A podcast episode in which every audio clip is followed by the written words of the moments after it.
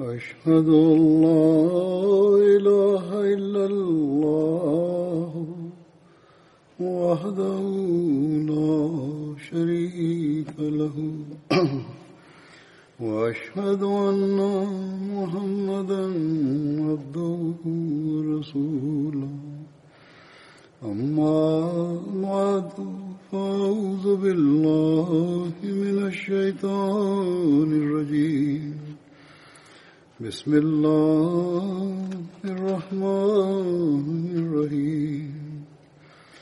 الحمد لله رب العالمين. الرحمن الرحيم. مالك يوم الدين. إياك نعبد وإياك نستعين اهدنا الصراط المستقيم. صراط الذين أنعمت عليهم. غير المغضوب عليهم ولا الضالين.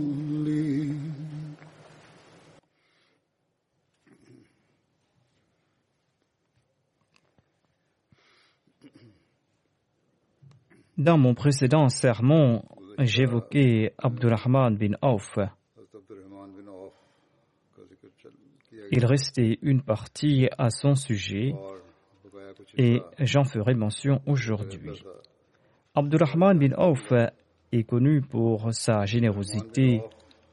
Il était aussi connu pour ses nombreux sacrifices financiers.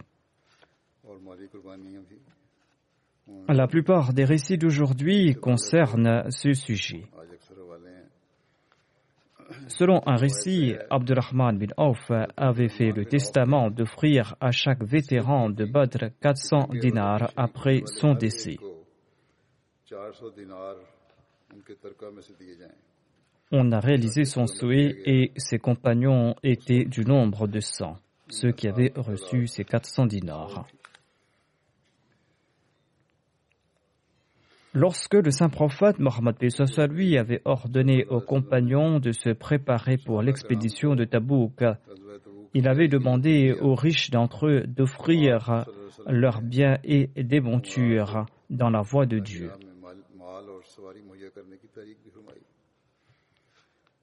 Abu Bakr est venu en premier et il a porté tout ce qu'il possédait, soit une somme de 4000 dirhams. Le saint prophète Mohammed lui a demandé à Abu Bakr Qu'est-ce que tu as laissé pour les membres de ta famille? À quoi Abu Bakr a répondu Je leur ai laissé Allah et son prophète. Omar est venu avec la moitié des biens de sa maison et le saint prophète Mohammed lui lui a demandé Qu'est-ce que tu as laissé pour les membres de ta famille? Il a répondu que je leur ai laissé la moitié de mes biens. Abdurrahman bin Auf avait offert quant à lui 100 awqiya. Une awqiya vaut 40 dirhams.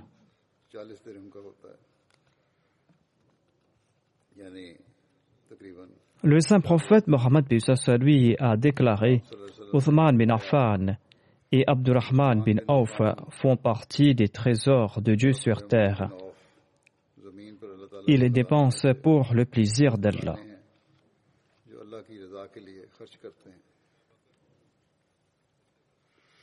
Umm Bakr bint Miswar relate quant elle Abdurrahman bin Auf a acheté un terrain d'Othman au prix de 40 000 dinars et il a distribué ce terrain parmi les pauvres des Banu Zohra, les nécessiteux et les mères des croyants. Miswar bin Marzama relate Lorsque j'ai offert à Aïcha la partie de son terrain, eh bien Aïcha a demandé qui l'a offert. J'ai répondu Abdurrahman bin Auf. Aïcha a commenté. Le saint prophète Mohammed lui avait déclaré Après moi, seuls ceux qui sont très patients vous traiteront avec bienséance. Ensuite, Aïcha de Talanha a prié Ô Allah, fais boire Abdurrahman bin Auf de la source Salsabil du paradis dans l'au-delà.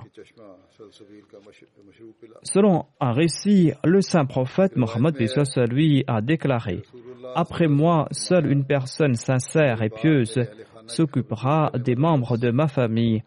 Abdurrahman bin Auf prenait les mères des croyants sur leur monture.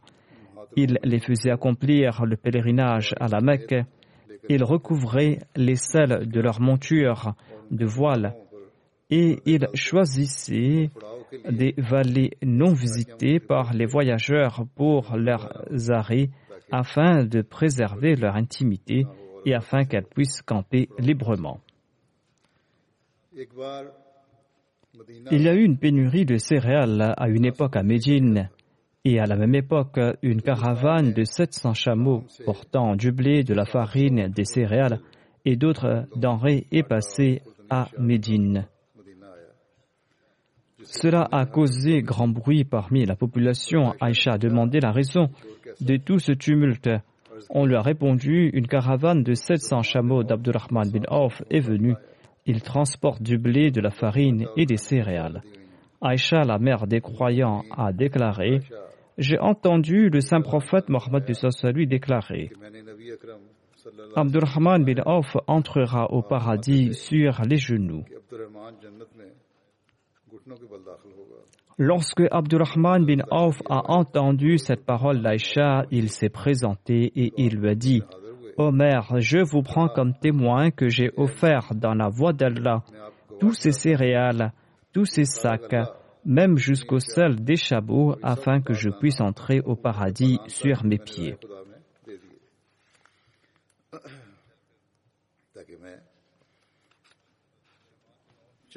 Il existe de nombreux récits des compagnons sur les sacrifices financiers d'Abdurrahman bin Auf.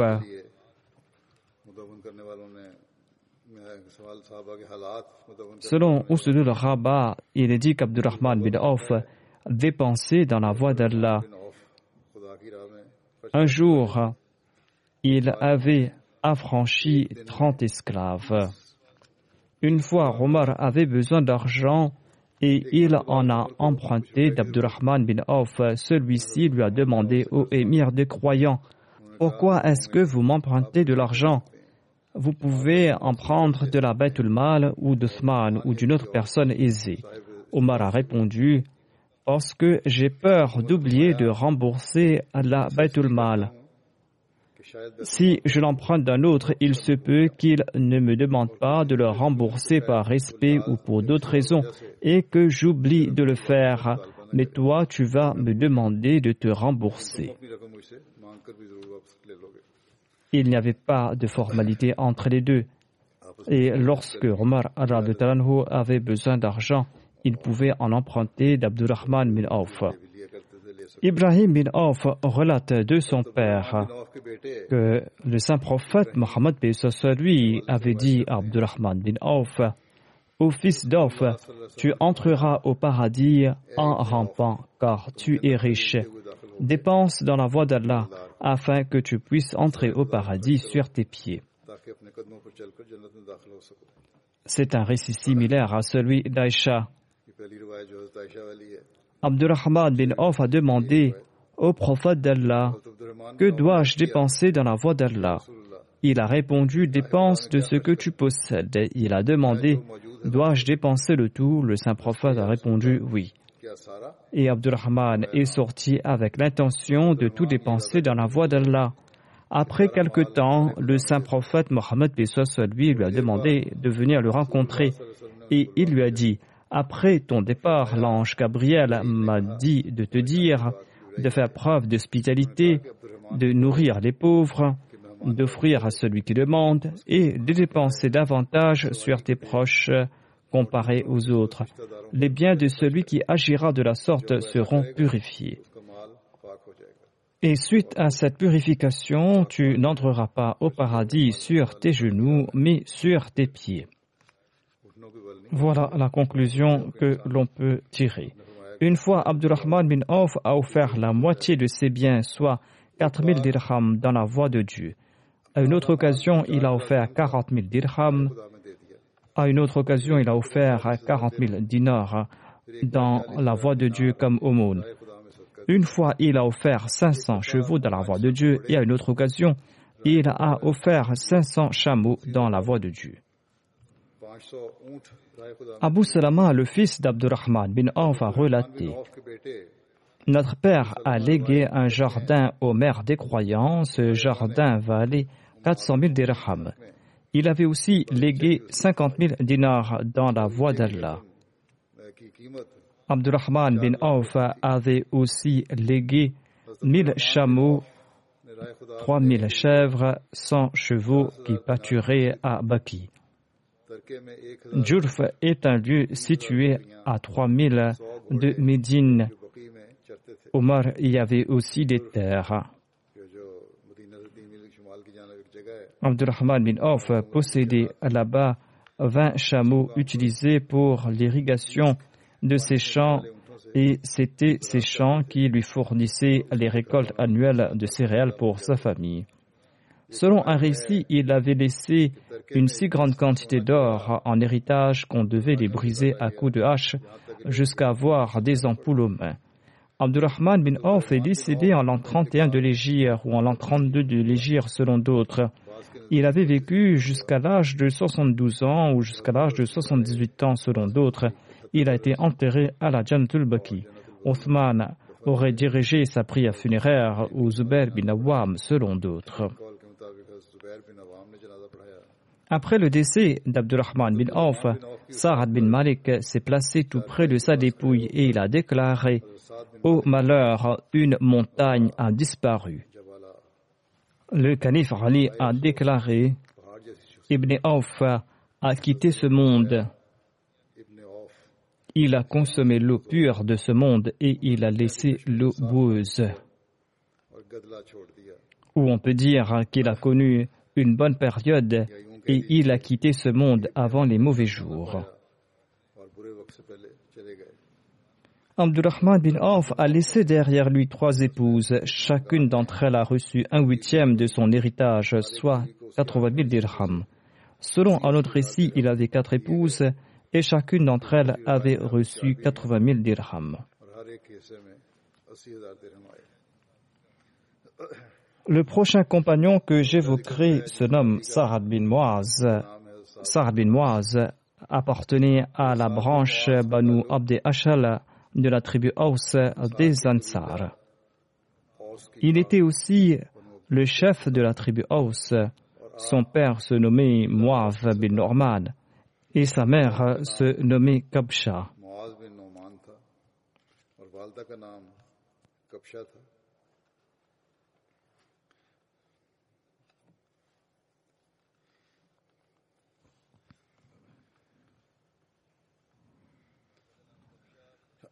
Sa mère se nommait Kabsha bint Rafi.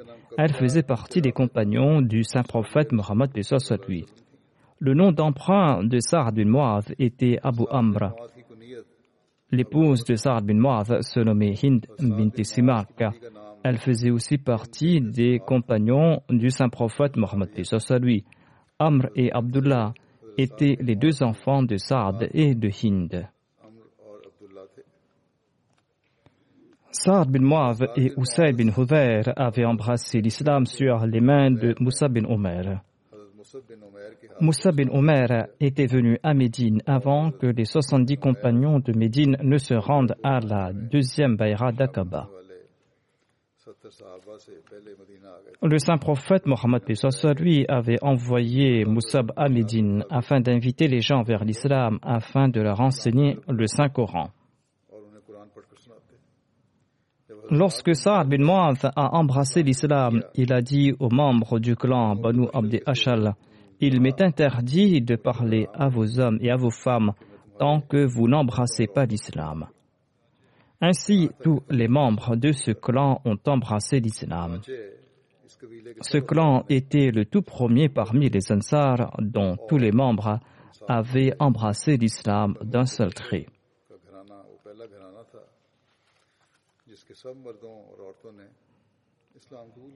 Sa'd bin Mu'adh avait emmené chez lui Moussa bin Omer et Asad bin Zorara.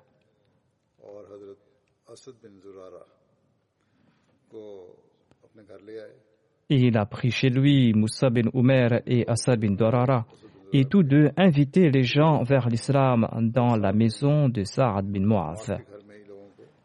Sa'd bin Mu'ath et Assad bin Tarara étaient cousins. Sa'd bin Mu'ath et Usaid bin Huzair avaient brisé les idoles des Banu Abd Ashal.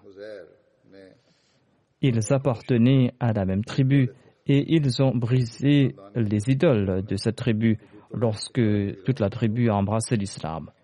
Le saint prophète Mohammed lui avait établi un lien de fraternité entre Sarad bin Mu'adh et Sarad bin Abi Waqqas.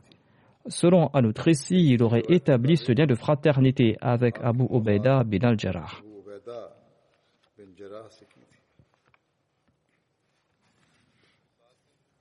Hazrat Mirza Bashir Ahmad Saab a évoqué la conversion de Sarad bin Mu'adh dans son ouvrage Sirat Khatmun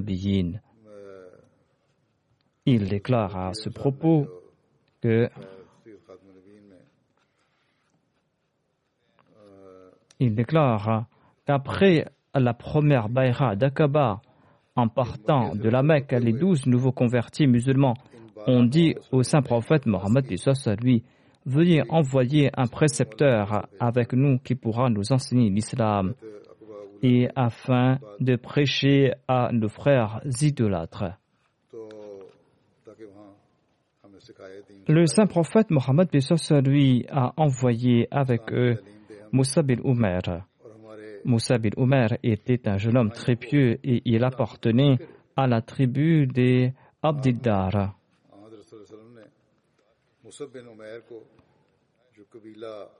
À l'époque, le prédicateur musulman était appelé Qari ou Mukri.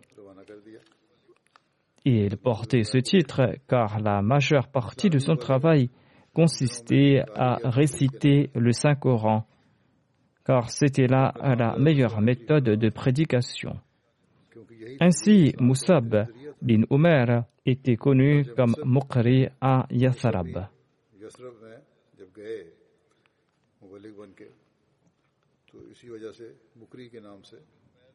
Lorsque Moussa bin Omer est arrivé à Médine, il a logé au domicile d'Assad bin Zorara.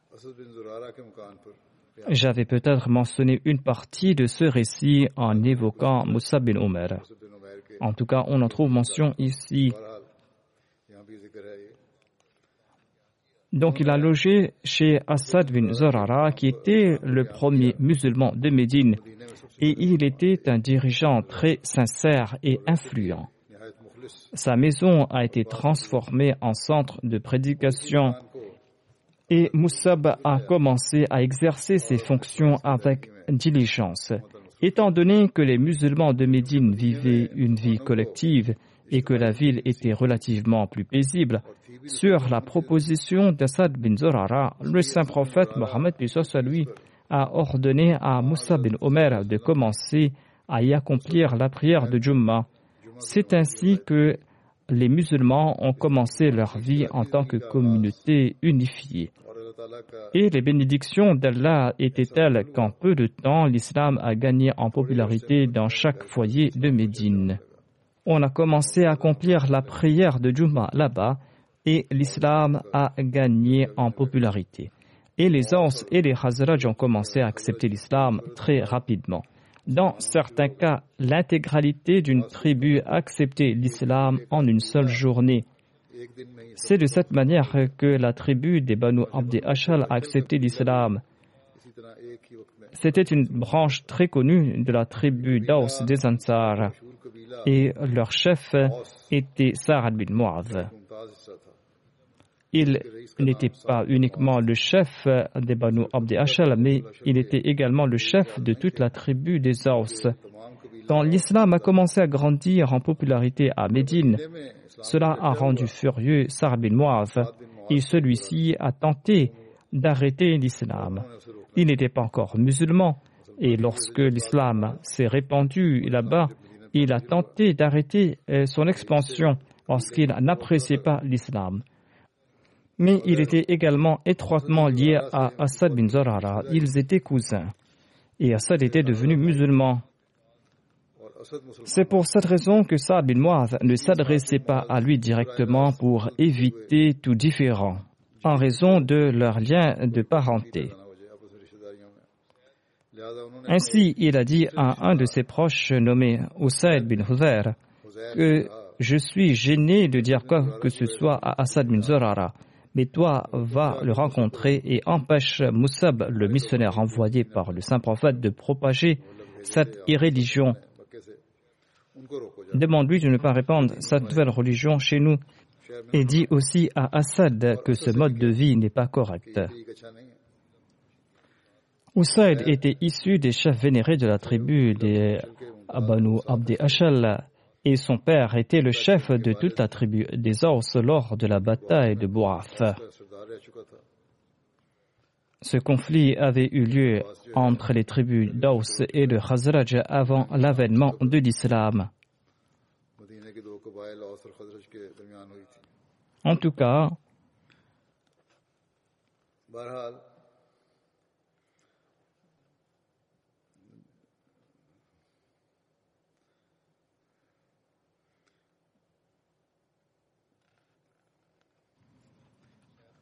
Après Saad bin Mu'adh, Usayd bin Hudayr avait une grande influence euh, au sein de sa tribu. Par conséquent, suite à l'incitation de Saad, il s'est rendu chez Moussa bin Omer et Assad bin Zurara. Il s'est adressé à Moussab sur un ton colérique en disant Pourquoi sèmes-tu les religions au sein de notre peuple?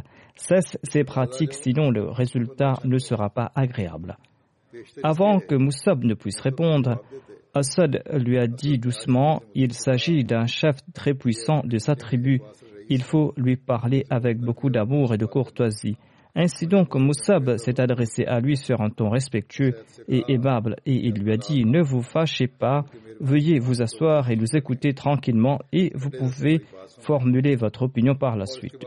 Oussaid a trouvé que c'était une proposition raisonnable. Il s'est assis. Moussab lui a récité le Saint-Coran et il l'a éclairé avec amour sur les enseignements de l'islam. Usaid en a été tellement ému qu'il a accepté l'islam tout de suite et il a déclaré Il existe un autre homme derrière moi. S'il se convertit, eh bien, toute notre tribu acceptera l'islam. Celui qui m'a envoyé donc, attendez ici, je vais vous l'envoyer. Ainsi, Usaid est parti et en ayant recours à un prétexte quelconque, il a envoyé Sa'ad bin Mu'adh chez Moussa bin Omer et Assad bin Zurara. Sa'ad bin Mu'adh est venu et il a dit furieusement à Assad bin Zurara Assad, tu abuses de tes relations familiales et cela n'est pas bien du tout. Tu es en train de profiter de ce lien de fraternité entre nous et tu en abuses. Cela n'est pas bien. Moussab, le missionnaire venu de la Mecque, l'a calmé tendrement et avec amour. Il lui a dit Prenez place ici et écoutez ce que j'ai à dire. Et s'il y a quelque chose de répréhensible, vous pourrez le rejeter. Saad a répondu Très bien, cette invitation semble être raisonnable. Il a reposé sa lance et il s'est assis. En fait, il marchait partout avec son arme. Ainsi, il l'a reposé et il s'est assis. Et de la même manière, Moussa lui a récité le Saint-Coran et il lui a exposé les principes de l'islam de sa manière très attrayante. Hazrat Misa Bashir Ahmad Sam a déclaré Il n'a pas fallu longtemps pour que cette idole se soumette également. C'est-à-dire, Saad bin Muaz s'est calmé et l'islam l'a touché. Et selon la coutume, Sarad a pris un bain, il a récité la kalima shahada. Et après cela, Saad bin Muaz et Usaid bin Huzair sont partis voir les membres de leur tribu.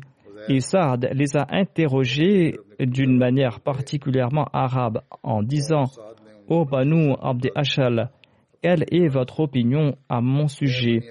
Ils ont tous répondu à l'unisson Vous êtes notre chef et le fils de notre chef, nous avons pleinement confiance en vous. Saad a répondu, alors je n'ai rien à voir avec vous tant que vous n'allez pas croire en Allah et en son messager. Après cela, il leur a expliqué les principes de l'islam. Il a expliqué les principes de l'islam aux membres de sa tribu. Et le soir n'était pas encore venu que toute la tribu s'est convertie à l'islam.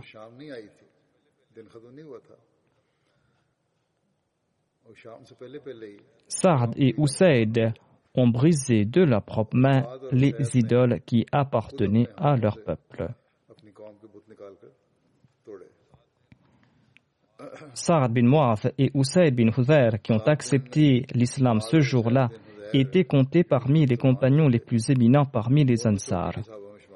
Ils jouissaient sans aucun doute d'un statut très important parmi les Ansar en particulier Sa'ad bin Mu'adh, qui jouissait parmi euh, les Ansar du même statut qu'Abu Bakr parmi les Muhajirin de la Mecque. Ce jeune homme s'est avéré être très sincère et très loyal. Il était très dévoué envers l'islam et son fondateur. Étant donné qu'il était également le chef de sa tribu et un homme très intelligent. Il a acquis une position au sein de l'islam qui était distinctive. En sus de cela, il était parmi les compagnons les plus éminents du saint prophète Mohammed à lui.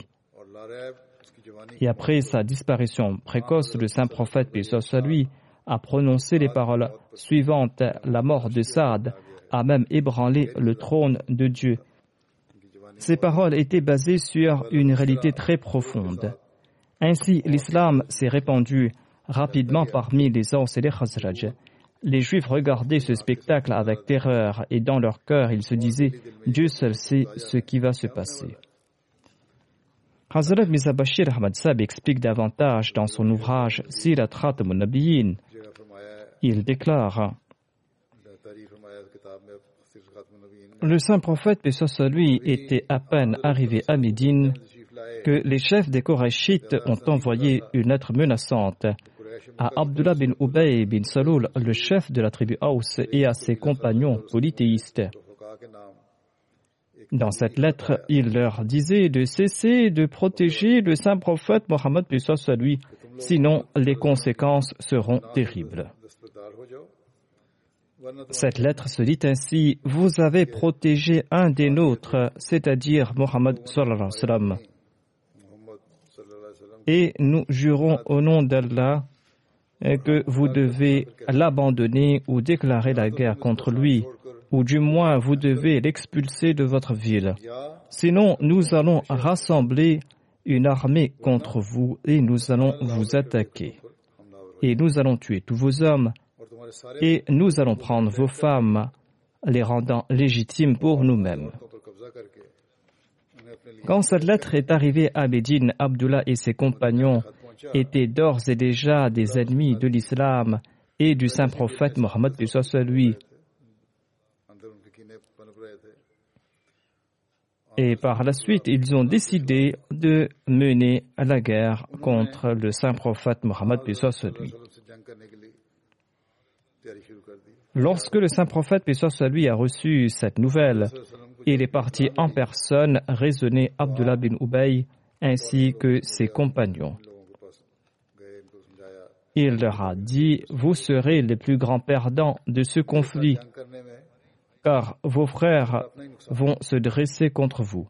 En effet, ceux qui avaient embrassé l'islam appartiennent à votre tribu et sont les citoyens de votre ville et quand vous allez vous battre contre moi, ceux-là même vont me défendre. C'est-à-dire, les musulmans des Haus et des Khazraj vont me soutenir.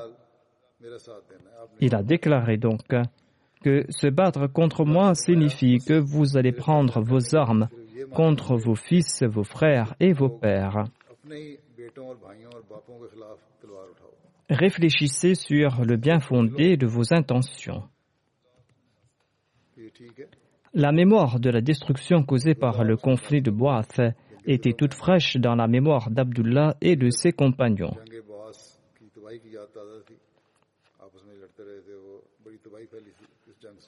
Ils ont compris qu'ils vont devoir se battre de nouveau entre eux. Et sur ce, ils ont abandonné cette intention. Lorsque les Kourachites ont échoué dans ce plan, après un certain temps, ils ont envoyé une lettre similaire aux Juifs de Médine.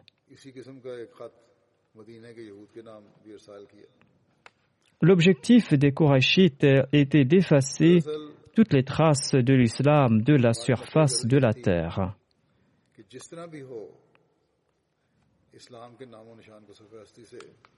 Ils souhaitaient euh, mettre fin à l'islam en ce monde.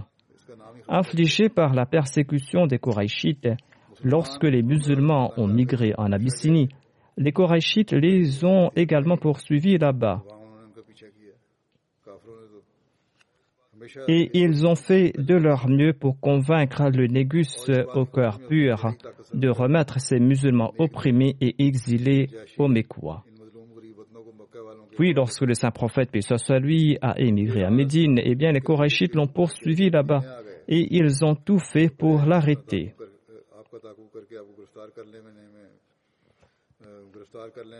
En somme, ils ont tout fait pour tenter d'anéantir le saint prophète Mohammed lui et d'anéantir l'islam.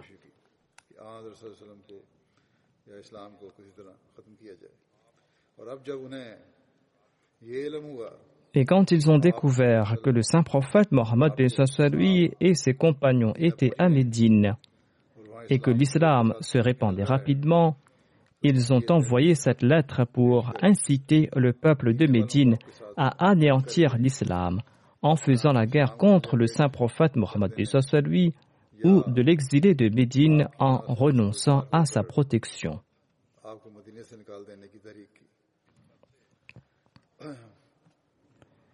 Cette lettre des Korachites met en évidence une coutume de l'Arabie, selon laquelle, qu'en temps de guerre, on tue tous les hommes et on prend les femmes et on considère ces femmes légitimes pour soi. Voilà une coutume parmi les Arabes.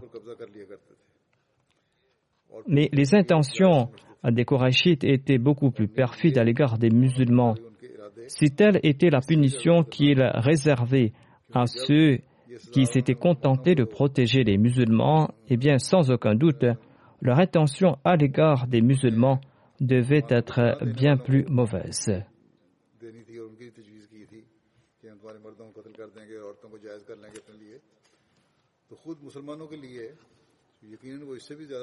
En tout cas, cette lettre des Korachites de la Mecque n'était pas dû à une véhémence temporaire.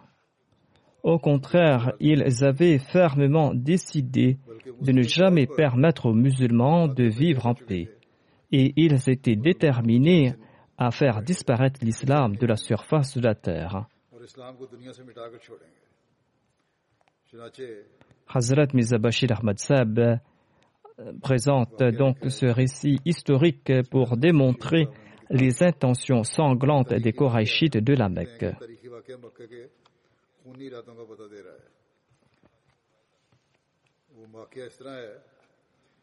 Selon ce récit d'Al-Bukhari, peu de temps après la migration, Sarah bin Mu'ath, qui était le chef de la tribu Haus et qui était devenu musulman, s'était rendu à la Mecque avec l'intention de faire l'Umrah il est resté avec un vieil ami de l'ère de la Jahiliya nommé Umayya bin Khalf, qui était lui aussi un des chefs de la Mecque. Il savait que les Mekwa le provoqueraient s'il partait accomplir la tawaf de la Kaaba tout seul. Ainsi, afin d'éviter toute altercation, il a dit à Umayya bin Khalf je souhaite faire la tawaf de la Kaaba. Emmène-moi à un moment où je peux le faire en paix et retourner ensuite chez moi. Par conséquent, Umayya bin Khalfa a emmené Saad à la Kaaba à la mi-journée, alors que les gens étaient généralement chez eux. Mais par hasard, à ce moment précis, Abu Jahal était également sur place et dès qu'il a vu Saad, eh bien, ses yeux étaient gorgés de sang. Il était en colère. Réprimant sa colère, cependant, il s'est adressé à Umayya en disant Ô Abu Safwan, qui t'accompagne là?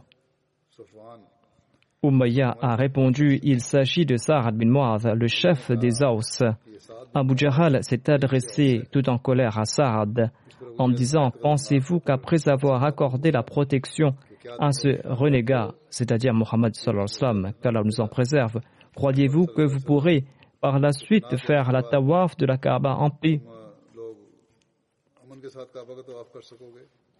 Croyez-vous que vous avez la force de le protéger et de le soutenir?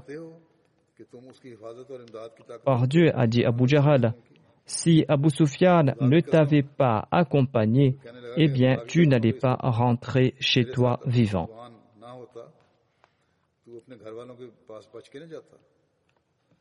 Sa'ad bin Mu'adh souhaitait éviter l'altercation, mais dans ses veines coulait également le sang d'un chef et son cœur était rempli d'indignation religieuse.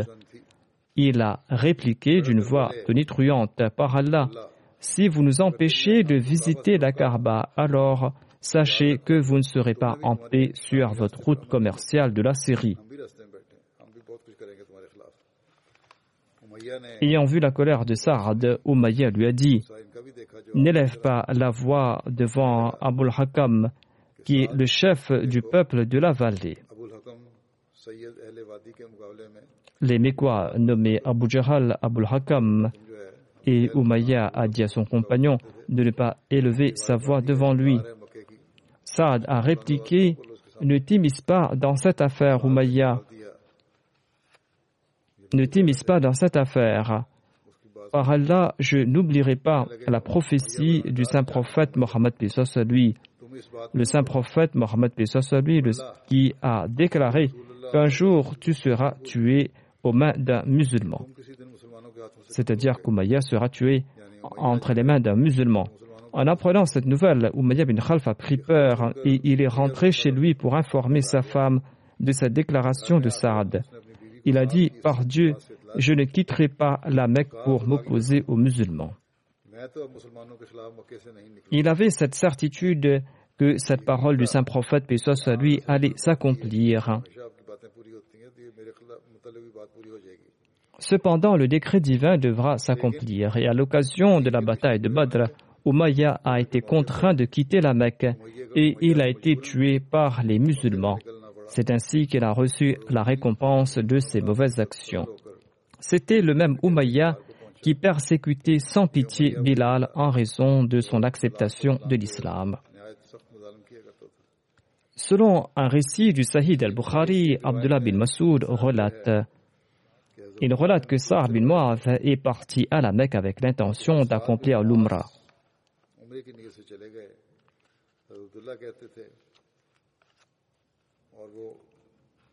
Il s'est rendu chez Umayya bin Khalf, qui était aussi connu comme Abu Sufwan. Ils étaient des amis de longue date. Umayya bin Khalf logeait chez Sa'ad bin Mu'adh lorsqu'il se rendait à Médine. Et lorsque Sa'ad a eu l'intention d'accomplir l'Umrah, il s'est dit qu'il logera chez Umayya afin de pouvoir accomplir ses rites en paix. Lorsqu'Umayya bin Khalf se rendait en Syrie, il passait par Médine et il logeait chez Sarah bin Mu'adh.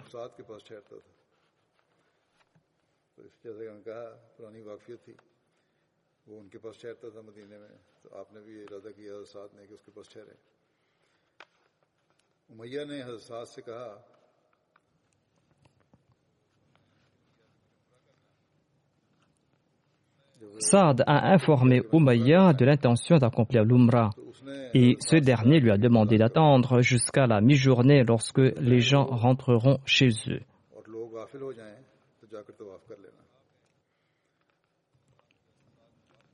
Pendant que Sarad faisait la tawaf, Abu Jahal est passé par là et il a demandé qui accomplit la tawaf ici. Sard s'est présenté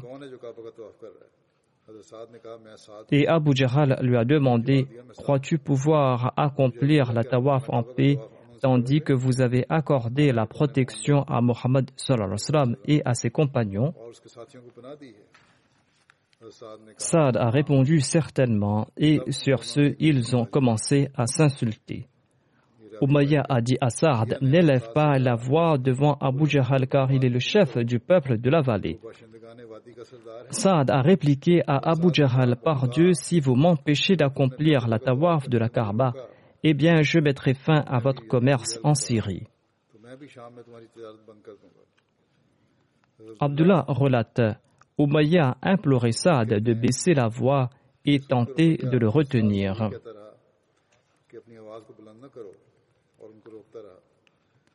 Saad s'est mis en colère et il a déclaré Ne t'immisce pas dans notre affaire.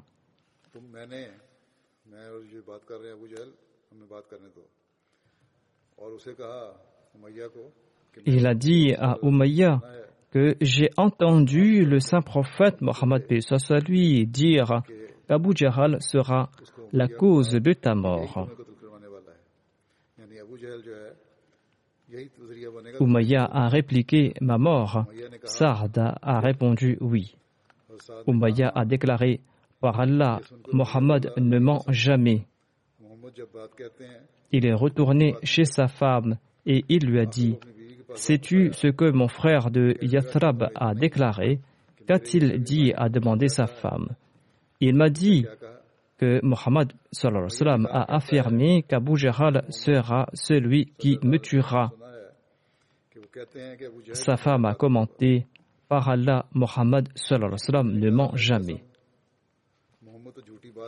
Abdullah bin Masoud a commenté Quand les Mécois sont sortis pour Badr, et qu'ils ont demandé la participation d'Umayya, eh bien, la femme d'Umayya lui a dit As-tu oublié ce que ton frère de Yathrab t'avait dit?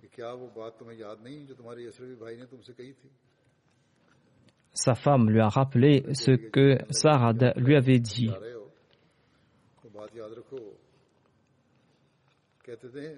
Umayya ne souhaitait pas se rendre à Badr.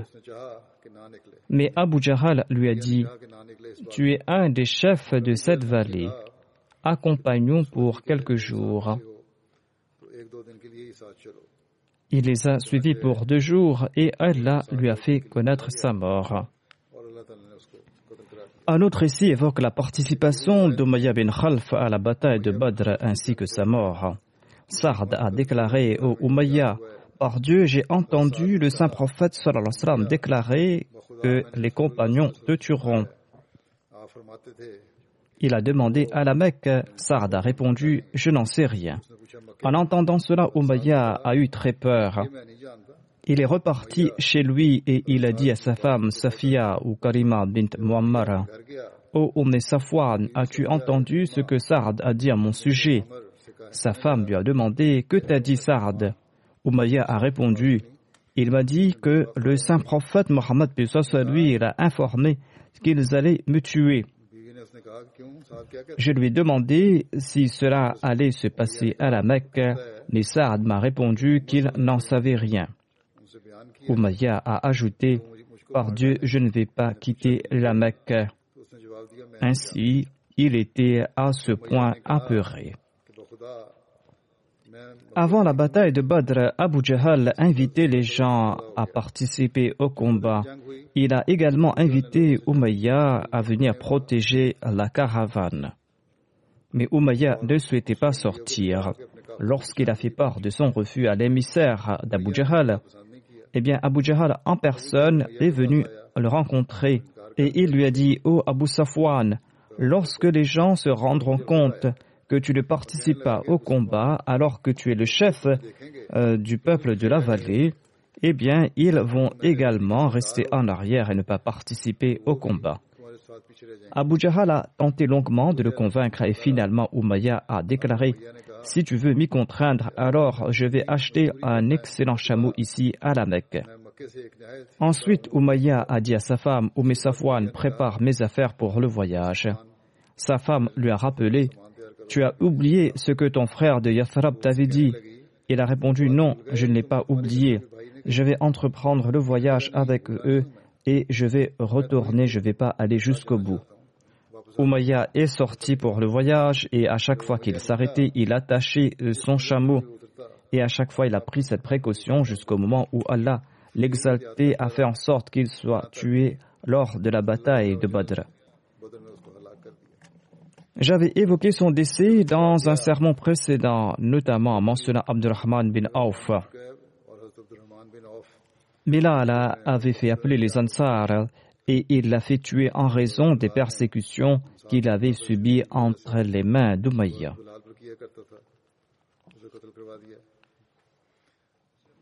Hazrat Muslim Maud écrit à ce propos Un noble de Médine, Sa'ad bin Mu'adh, qui était le chef de la tribu Aus, s'était rendu à la Mecque pour faire la tawaf de la Kaaba. Lorsque Abu Jahal l'a vu, il s'est mis dans une grande colère et il lui a dit Pensez-vous que vous pouvez venir ici en toute tranquillité faire la tawaf de la Kaaba après avoir donné refuge à ce renégat de Mohammed de plus, pensez-vous avoir la force de le protéger et de lui venir en aide? Je jure au nom d'Allah que si Abu Safwan n'était pas avec toi, tu ne serais pas retourné chez toi vivant.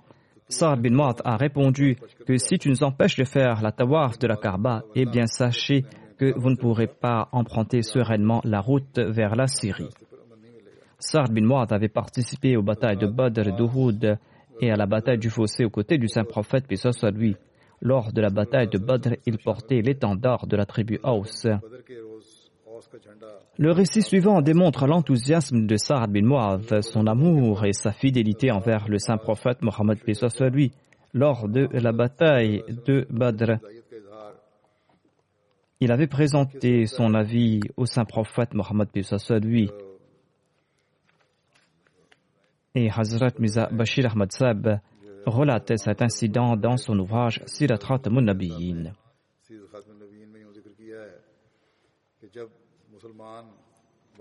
Les musulmans sont arrivés dans la vallée de Safra, une vallée située entre Badr et Médine, et le saint prophète, soit lui, avait distribué les butins de Badr à part égale entre les musulmans. Dans cette vallée se trouvent également des jardins de dattiers et d'autres cultures. Cette vallée est située à une étape de Badr. Lorsque les compagnons ont atteint Zafrad en passant par un côté de la vallée de Safrad, une vallée qui est située à la distance d'un manzil de Badr, eh bien, ils ont su une puissante armée des Korachites avancer de la Mecque. Cette armée avait pour but d'aider la caravane commerciale car les Mécois avaient peur que les gens de Médine allaient l'attaquer. Étant donné que ce n'était plus un secret, eh bien, le saint prophète Mohammed lui a rassemblé tous ses compagnons et il les a informés de cette nouvelle. Il a ensuite demandé conseil sur la démarche à suivre. Certains compagnons ont déclaré au messager d'Allah, compte tenu de le moyen apparent, il n'est pas approprié d'affronter l'armée, mais d'affronter la caravane. Cependant, le saint prophète n'a pas approuvé cette suggestion. Lorsque les plus éminents compagnons ont entendu cette suggestion, ils ont déclaré que nos vies et nos richesses appartiennent à Dieu. Nous nous proposons de servir sur tous les fronts. Migdad bin al-Aswad, également connu sous le nom de Migdad bin Amr, a déclaré Ô messager d'Allah, nous ne sommes pas comme les disciples de Moïse et nous ne dirons pas Va toi et ton Seigneur et combattez, nous allons nous asseoir ici. Partez où vous le souhaitez, ô messager d'Allah, nous sommes avec vous, nous allons combattre à votre droite, à votre gauche, devant vous et derrière vous. Lorsque le saint prophète, paix soit lui, a entendu cette allocution, son visage béni a commencé à briller de joie. Mais il attendait quelques commentaires de la part des Ansar. Il souhaitait qu'ils présentent leur opinion parce qu'il pensait que les Ansar croyaient peut-être que selon la Bayra d'Aqaba, leur obligation était uniquement de défendre en cas d'attaque contre Médine. Ainsi, malgré ses discours passionnés, le saint prophète, soit lui, a demandé conseil quant aux démarches à suivre. Sa'ad bin le chef des Haus, a compris ce désir du saint prophète, soit lui, et il a déclaré au nom des Ansar Ô messager d'Allah, c'est peut-être notre conseil que vous cherchez. Par Dieu, nous avons cru en vous comme étant véridique et nous avons mis nos mains dans les vôtres. Allez là où vous le souhaitez, nous sommes avec vous. Nous jurons par celui qui vous a envoyé avec la vérité que si vous nous ordonnez de plonger dans la mer, nous allons le faire, et aucun parmi vous ne s'en retiendra. Et si Dieu le veut, vous nous trouverez inébranlables au combat, et nous ferons le bonheur de vos yeux. Le saint prophète, paix soit lui, était ravi d'entendre ces paroles il a déclaré Partez au nom d'Allah. Partez au nom d'Allah, car Allah m'a promis qu'il nous accordera définitivement la victoire sur l'un des deux groupes, c'est-à-dire soit sur l'armée ou soit sur la caravane.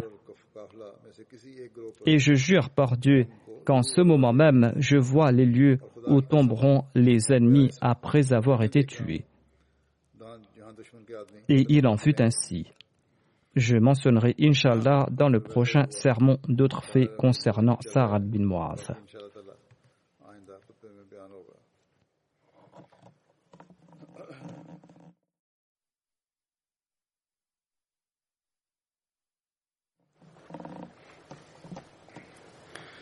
Muaz. Alhamdulillah. الحمد لله نحمده ونستعينه ونستغفره ونؤمن به ونتوكل عليه ونعوذ بالله من شرور انفسنا ومن سيئات اعمالنا من يهده الله فلا مضل له ومن يضلل فلا هادي له. ونشهد أن لا إله إلا الله ونشهد أن محمدا عبده ورسوله.